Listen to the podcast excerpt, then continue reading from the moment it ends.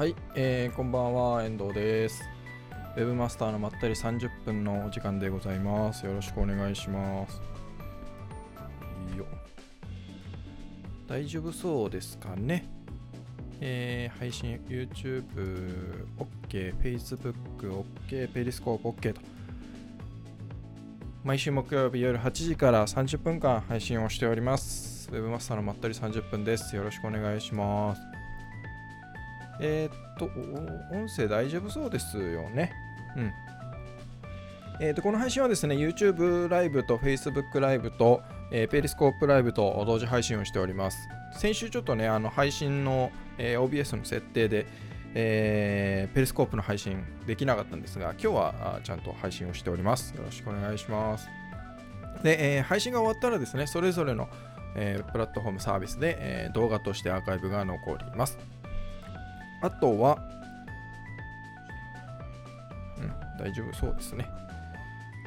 あとは、えー、配信が終わった後には、えー、ポッドキャスト配信をしております。えー、Spotify、えー、Google、Podcast、iTunes などなどで、えー、ポスト、ポスト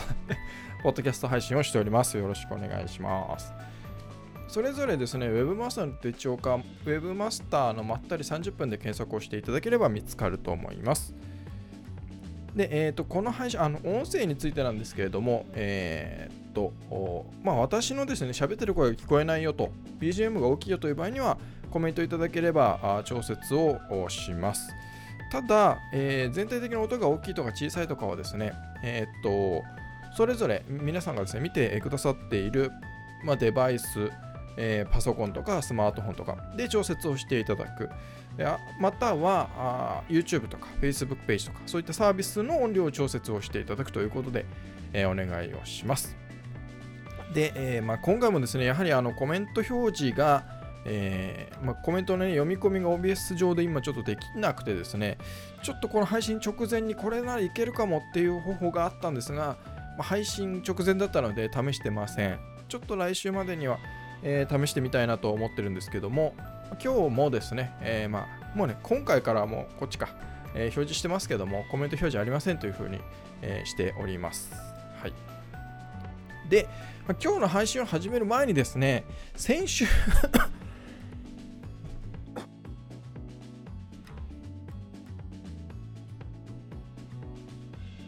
先週ですね、あの GoPro のね映像をライブ配信中に、えーと、カメラでね今これはウェブカメラあのロジクールのウェブカメラで、えー、撮ってるんですけどもそれ以外に GoPro のカメラを用意してそれをこう HDMI でこうパソコンにつないで Mac につないで、えー、こんな感じで映像を撮ってますよみたいなのをやったんですけども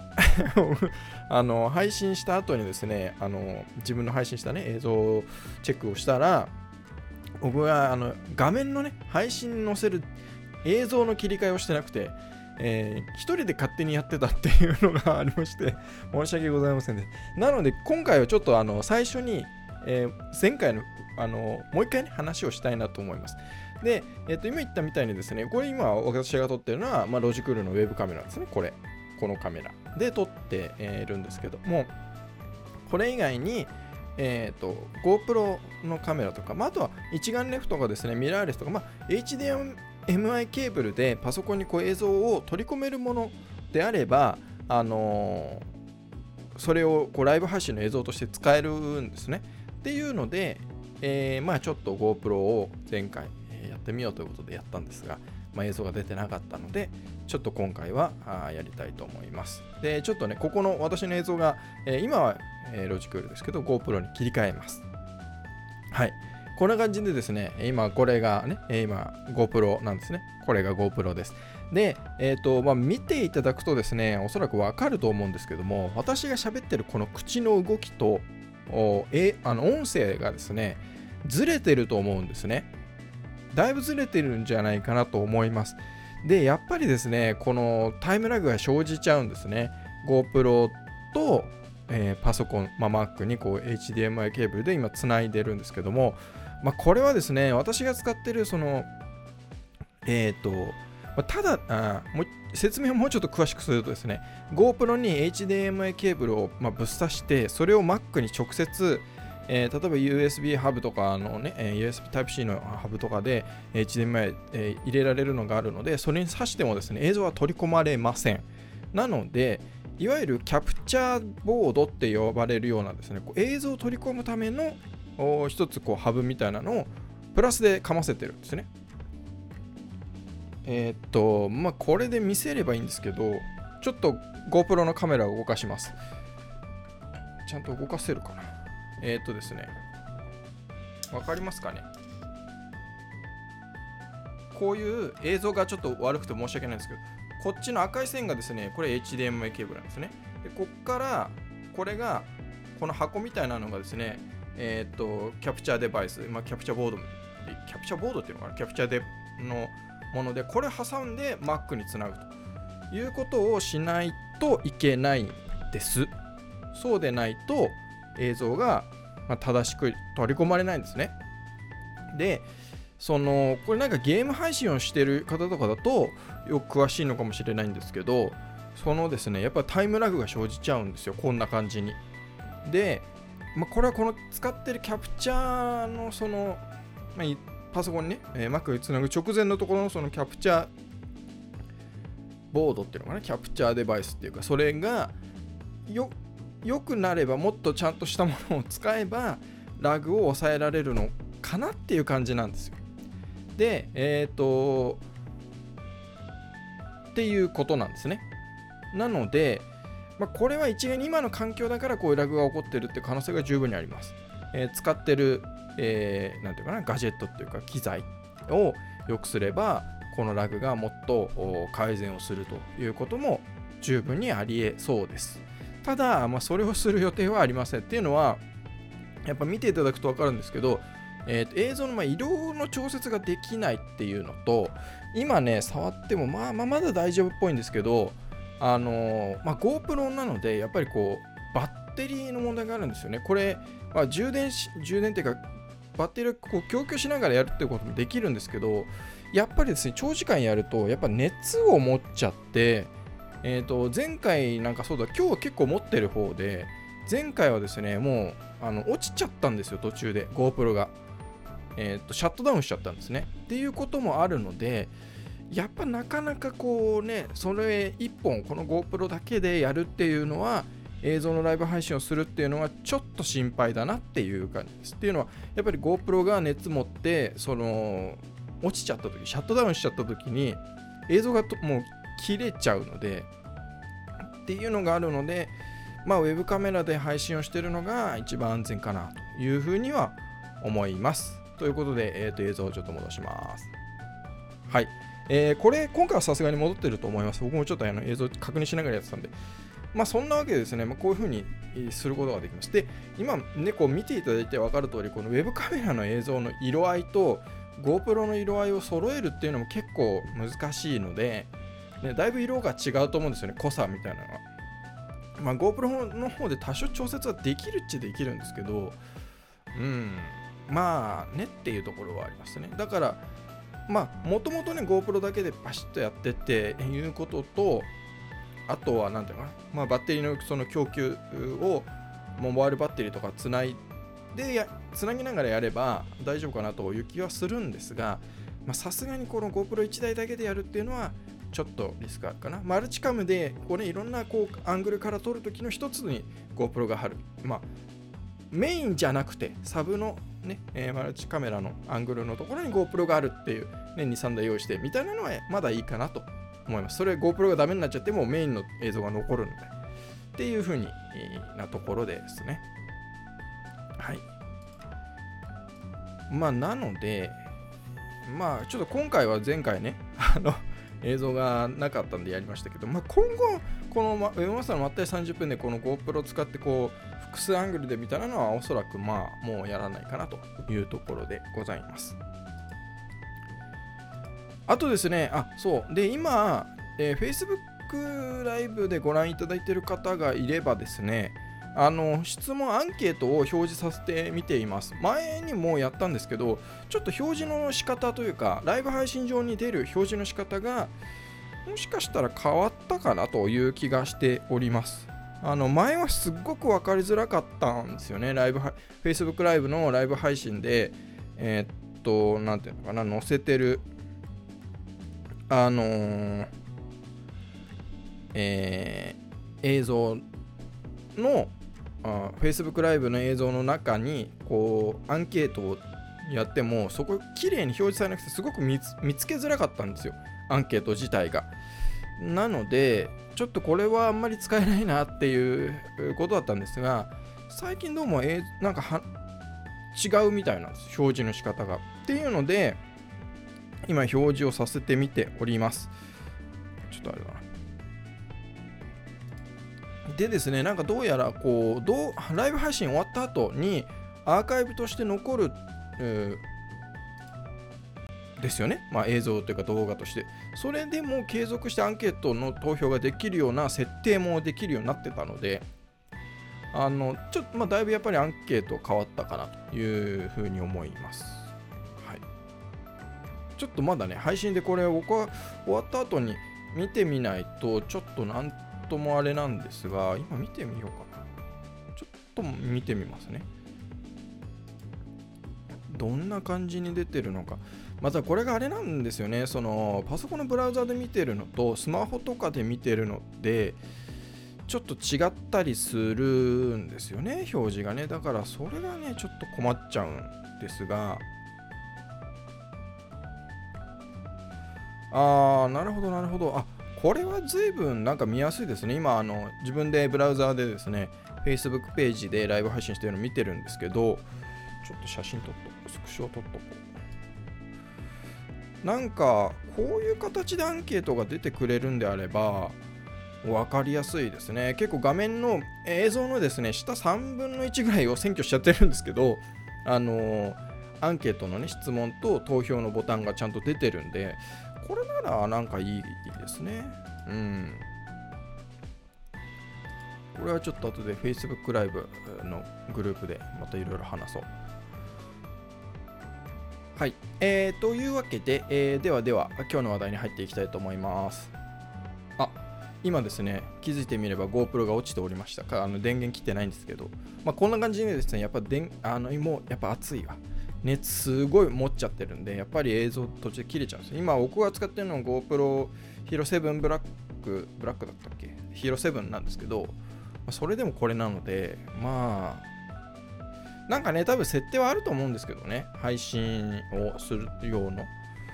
もう、もうちょっとこう熱を持たないような感じでっていうのはあるんだとは思うんですが、まあ、なかなか、なんか、あれかもしれないですね。映像のその画質とかを下げればもうちょっとっていうところなのかな。うん。はい。えー、というわけでやっていきたいと思います。で、今日の話題のまず1つ目がですね、えっ、ー、と、Google 検索の、これ何でしたっけ？バートでしたっけ、ね、の、なんかまあアップデートで、これまただ、えっ、ー、と、英語圏だけらしいので、まだ、あの、日本語では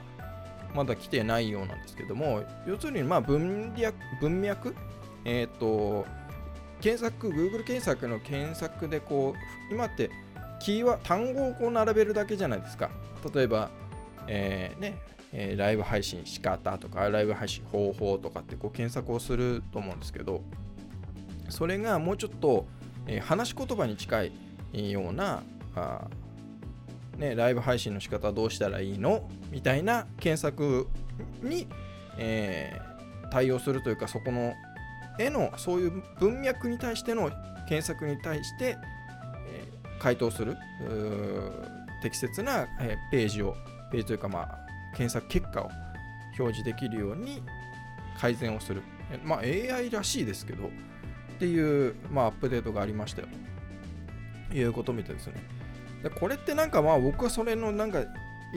えー、と話をなんか見たとき、見たというか、の聞いた時の第一印象としては、こう音声検索にやっぱ近いのかなという感じはしますね。あのね、えー、いろいろありますよね。今、今言うとなんかあっちこっちで反応しそうなんですけど、例えば Siri とか、えー、Google のね、音声検索とかもありますんで、まあ、そういうのだとやっぱり、えーと、なんと今、ね、テキストでこう打ち込んでるような検索の仕方っていうよりかは話してえー、なんとかにまでの生き方を教えてとか、なんとかはどうやってやったらいいのとか、やり方はとか教えてとかっていう、こう話しかけるような、だからまあ文脈ですよね、文章で、あのー、まあ検索をすることになると思うんですよね。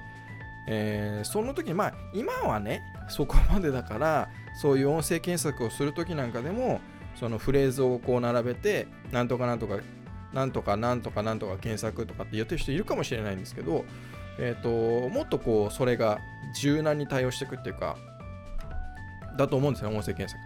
だそれにどんどんどんどんこう、まあ、近づいていってるのかなっていうか、まあ、近づくんだろうなっていう僕は印象を持ちました。あのー、いろんなねなんかこうそのえー、そのなんていうのかな解釈、えー、こういうところでってかってあると思うんですけども、ね、例えば、まあ、あの誰々について、えー、こうこうこうしたいんだけどとかあっていうようなよりこうなんていうのかな、まあ、広い、えーま、文文章文脈で、え、検索をするっていうのが対応できていくよみたいなことも言われてますし、まあでもどっちにしてもそうだとは思うんですけどね、その結局音声検索とか、どんどんどんどんこうテキストで検索をするというよりかは話してやった方があ手っ取り早いみたいなことがあるんだと。まあだからこれがまあいずれはその日本語にもね対応するとは思いますし、えー、今はね英語圏英語だけですけどもこれがそのうち各国ね、言葉で対応すると思うので、で、やっぱり Google って例えば YouTube でもね、えー、翻訳機能とかってどんどんどんどんあの質が高まってってその精度が上がってってるじゃないですか。だそういうのを応用していったりとかすればやっぱりその音声の理解度っていうのもかなりの何ていうのかな精度で出来上がると思うんですよね。だからまあいずれにしてもやっぱりあの音声検索とか、まあ、画像検索なんかもそうですけど、もうテキストだけではやっぱりないですよねっていう話ですね。はい、で、えー、次、まあ今日、あうん、スペルが間違ってますね。AirPods Pro のエアエアのところが、もう全然違う。エアあ、E が R になってるのかな。あ、違う違う違う違う違う。R が E になってる。えー、5時がございます。失礼しました。えー、っとですね。えー、っと、まあまあまあ、AirPods が昨日なんですかね、発売されたのは。で、昨日だか一昨日昨日なのかな。で、僕も最初はですね、なんかあんまり買う、なんか出たっていうので、なんかね、前からその新しい AirPods がみたいな話があって、でも、AirPods 自体が僕はなんかあんまりもう買う選択肢の中になかったんですよ。まあ、あのね、前のやつだとやっぱり、えー、ちょっとね、こうビロッと伸びるこううどんみたいな感じで、それのダサいっていうのもあるし、まあ、一番はですね、やっぱりそのイヤホンの形が、えーと、iPhone とかにこう、ね、豆腐というか一緒に入ってるあの、まあ、有線のイヤホンありますよね。あれのまあ線がないようなもんじゃないですか。で、あれがね、どうもこう、チャッチーというか、安っぽいというか、こう、落ち着かない感じだったんですよ。で、僕あんまり好きじゃなくて、あれが。あの、ただのね、例えばスカイプをするときとか、そんなんだったら別にいいんですけど、えー、っと、いいなと思ってて、で、あの全然買ってなかったんですけど、で、今回の AirPods Pro が出て、まあ、ちょっと形を見たら、あの、イヤホンのね、形状がまあまあ手元にあるんですけど、その形状がね、変わってて、これ今、あれだな。音声が切れちゃった気がする。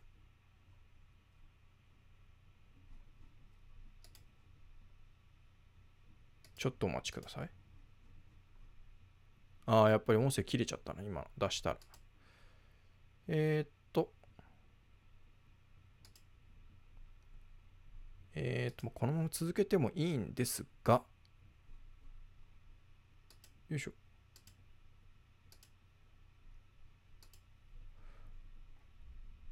あれだな、iTune が、あ、iTune のミュージックが止まったかな。ちょっとお待ちくださいね。あ、入った。えー、っと、とても出しづらかったんですが あのー、まあ、AirPods がですね、えー、っと、まあ、手元にあって、で、その形が、まあ、前の形とは変わったんですよね。ちょっと今見せたけど見づらかったかもしれない。で、出すとですね、今 Mac に接続しちゃってるんで、今みたいな音が止まっちゃうかもしれないんですが、で、まあ、その形が変わったっていうのと、ノイズキャンセリングがついたということで、まあ、僕はね、このソニーの X WF1000、WF1000X M3 だっけかな？名前ちょっとなんかど忘れしちゃいました。そうこれをまあ使っ、まあ、買ったんですよね。で、まあ、あの僕のですね、バカボンディング193のあの動画とか、あのソニーの WF1000XM3 で YouTube で検索をしていただくと私がですねこの、えー、このソニーの製品をまあ軽くディスディスってるっていうかなこれダメじゃないっていうのを言ってて、まあ、見事にですね批判コメントバンバン来てて低評価たくさんみたいな状態になってるんですけどであのわけわかんないですねソニー信者みたいな人とかえー、煽りコメントもたくさんあるので、まあ、いつも通りですね、私はいつも通り煽りコメントには乗っかって、えー、煽って遊んでるんですけど、まあ、それはいいんですが、あのこれね、えーまあ、ノーズキャンセリングの、まあ、ものはすごくいいと思うんですよ。僕はもうあの別に、えーと、不満はないですし、えー、もう100点満点なんですけど、まあ、この前の、えー、WF1000X から僕はずっともうそれの WF1000X の発売当初から愛用してて、で、これが出たので、おこれはじゃあ 1000X がこれだけいいんだからもう買いでしょっていうので、まあ、買ったんですよ。で、えっ、ー、とまあいろいろ問題点がありましてですね、私にとってね、あのー、これタッチパネルなんですよ。これが。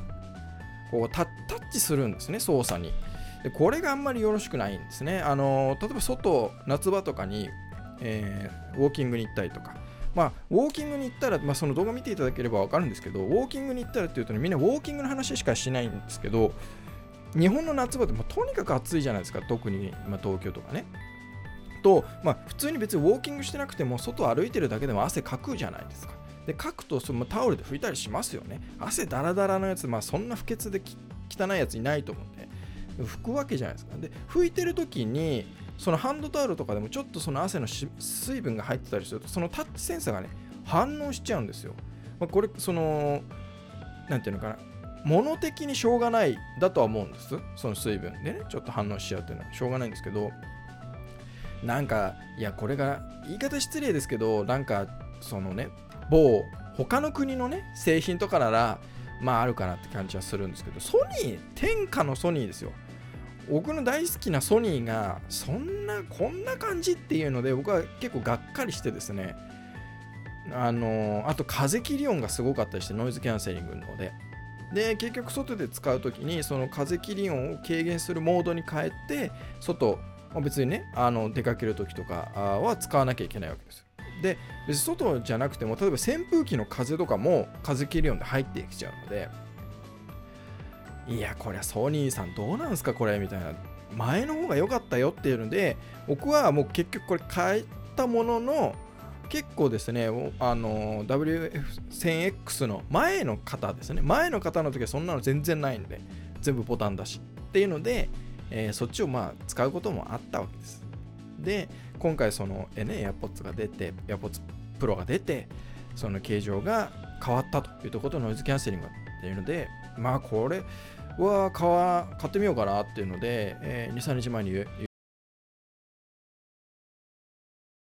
けたついでに、あの、まあ、出しとこうかな。あの、こっちで鳴ってるわけじゃないんだな。なんか多分接続なんでしょうね。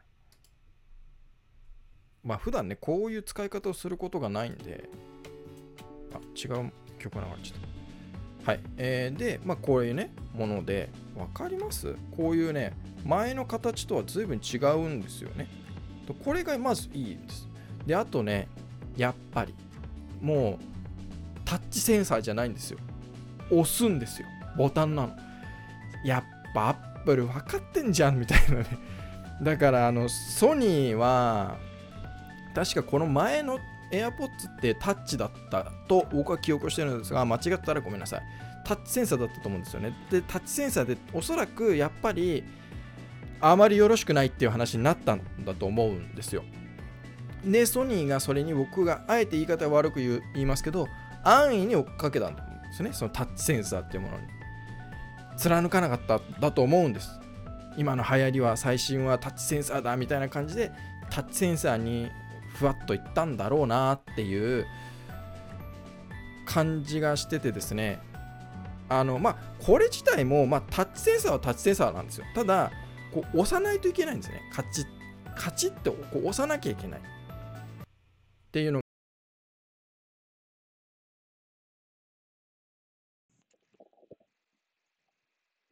これ繋がっちゃったんだな。あっていうのがあってあのー、もうこのねソニーの、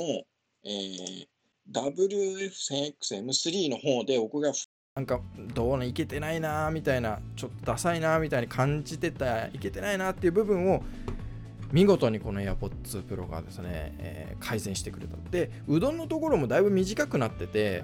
ね、で、軽さもですね、このソニーの方の半分ぐらいなんですよ、軽さが。ちょっとしまいますね、もう曲がバンバン止まっちゃうから。あのー、僕は大満足ですね。これはもう、もう AirPods だなっていう感じがしてます。で、もう、前からね、その、アップル製品、まあ、iPhone とかあこう Mac とか使ってるので、AirPods はやっぱりその、なんていうのかな、接続とかがすごくいいよみたいな話は聞いてたし、そこの接続がいいっていうのは分かってたんですけど、改めてこう使ってみると、今みたいにね、これ、蓋開けただけでピタってこう Mac とか、えー、iPhone とかで接続がもうできるんで、それはまあ便利だなってっていうのは確かにありますね。うん。まあ、ただ、正直ね、えー、じゃあこっちのソニーの方が、じゃあその接続が悪かったかっていうと、そんなことはないんです。僕は全然問題なく使えてたので、接続に関しては。で、こっちのノイズキャンセリング、AirPods のプロの方のノイズキャンセリングも、まあ素晴らしいです。もう完璧ですね。うん。あのー、で、その完璧なのに、完璧なのになんですよ、ここ。風切り音がしないんですよ、AirPods Pro。これをね、AirPods して、こう扇風機の前に顔をこうやってみたんですよ。全然風切り音しない。こっちどう？おいおい、ソニーさん、これも乾杯です、ソニーさん。えー、申し訳ないけども。別にソニーのアンチじゃなくて、僕はソニー大好きなんですよ。だからこそ言うんで、アンチだったらこんなこと言わないんで、ねあの、頑張ってほしいなっていう期待があるから言うんで、別に期待もしてないものとか人に対して何も言わないじゃないですか。勝手に、はい、さよならっていうだけなんで。まあ、なので、まあ、結論としてはこれ素晴らしいなっていうところでございます。AirPods Pro。あのー、まだ買ってない人で、まあ、Apple、まあ、ただね、確かにその Apple を使ってない iPhone とかじゃなくて Android だとかってんだったら別にそうじゃそこまでじゃないかもしれないです。だ僕みたいにその iPhone とか、えー、Mac のパソコンとかノートパソコンとか、えー、iPad とかね、えー、そういうもその、なんていうんですかね、パソコン環境的ないろんなデバイスが Apple 製品だよっていう人は、もう前の AirPod は正直僕はあの別に買うとか進めようとは思わないですけど、この AirPods Pro はおすすめです。で、まあ、ちょっと30分過ぎちゃったので、えー、そろそろまあ次のですね、まあこあまあ、なので、この AirPods に関してはですね、まあ、Webmaster 手帳で動画は出さないんですけど、あのバカモンティク193っていう僕があのー、出している、えー、YouTube チャンネルがあるので、そっちで、えー、近日中にですね、またあのソニーの人たちがみんな怒るような動画を出そうかなと思っております。はい、だって、圧倒的完璧完成度ですよ、この AirPods Pro。久しぶりですよ、あのツイートもしたんですけど、久しぶりに Apple 製品で感動しましたね。わ、これは素晴らしいっていう感動を覚えました。久しぶりですね。やってくれたアップル。待ってたこういう感動っていう感じです。で、えーとまあ、最後の話題として、これ前にもね、紹介したかもしれないんですけど、インスタ写真の背景に使えるシートってことで、あのこういうねノ、ノートブックみたいなのがあるんですよ。ちょっと入りきらないけど、画面に。こういうね。で、えっ、ー、と、これが、フラット、なんだ、フラットなんて読んだらいいんだろうか。フラットレイシートか。フラットレイシートっていうシートがありまして、これ500円で売ってるんですけど、どういうものかっていうと、こういうふうに、こう中にね、分かりますかね？こういういろんな、あの、デデザインっていうか、シートが入ってるんですよ。で、これをこう切り取れるんですね。で、まあこう、こういう感じ。こういう裏表があったりとかして、こういうね、こういう木のものがあったりとか。でこういういろんなその要は写真を撮るときあの特にインスタとかの、まあ、物撮りをするときとかのその背景とかね。ただこうなんか机の上にじゃなくてちょっとワン一つアクセントみたいな感じで、えー、言う時にこういうのを敷いて、えー、あとはその背景商品の裏の背景とかにこれを入れるとかね。っていうのができるっていうフラットレイシートっていうのがあるんです。これなんか多分知ってる人は知ってるんだと思うんですけど僕もだいぶ前にそうですねこれ2018年2017年の12月15日に初版が出てるので、まあ、知ってる人は知ってるんだと思います、えー、500円です。JTP パブリッシングっていうとこから確か僕はこれ Amazon で買ったような気がするんで Amazon でまだ売ってるんじゃないかなとは思うんですけどもあのいろんなねこういう、ね、デザインがあるのであのそういうなんかもの商品とか小さい小物とかの写真を撮ってますよとかっていう人はあの特にこうスマホとかでね撮ってますよなんて人はいいんじゃないかなと思います。うん。なんか雑誌なのかな？僕もなんかよくは詳しくは知らないんですが、面白いなと思って、えー、と買って、あのよくね、こうテーブルクロスみたいなのの上に僕は載せて写真撮ったりしてるんですけど、ね、いやちょっとなんか殺風景だなというような時には、こういうのを使って撮ると面白いんじゃないかと思います。はい。ちょっと今日それを使ったので、あ、これ紹介したかなと思ったんでちょっと覚えてなかったんで、えー、紹介させていただきました。はい。というわけで、えー、ちょっと過ぎましたけれども、本日はこれぐらいで終わりにしたいと思います。えー、Webmaster のまったり30分、えー、毎週木曜日の夜8時からあ30分間ですね、こんな感じで配信をしております。えー、配信が終わった後はそれぞれ、まあ、YouTube ライブ、YouTube、Facebook ページ、ペリスコープと、えー、Webmaster の手帳のアカウントで、え見ていただければと思います。あとは音声のみのポッドキャストですね。iTunes とか Google ポッドキャストとか Spotify とか、そういったものでも音声のみのポッドキャスト配信をしておりますと。はい。えー、それではまた来週ですね。えー、もう11月ですね。早い。あと2ヶ月ですよ。えー、皆さん体調管理気をつけて、え、それではまた来週。さようなら。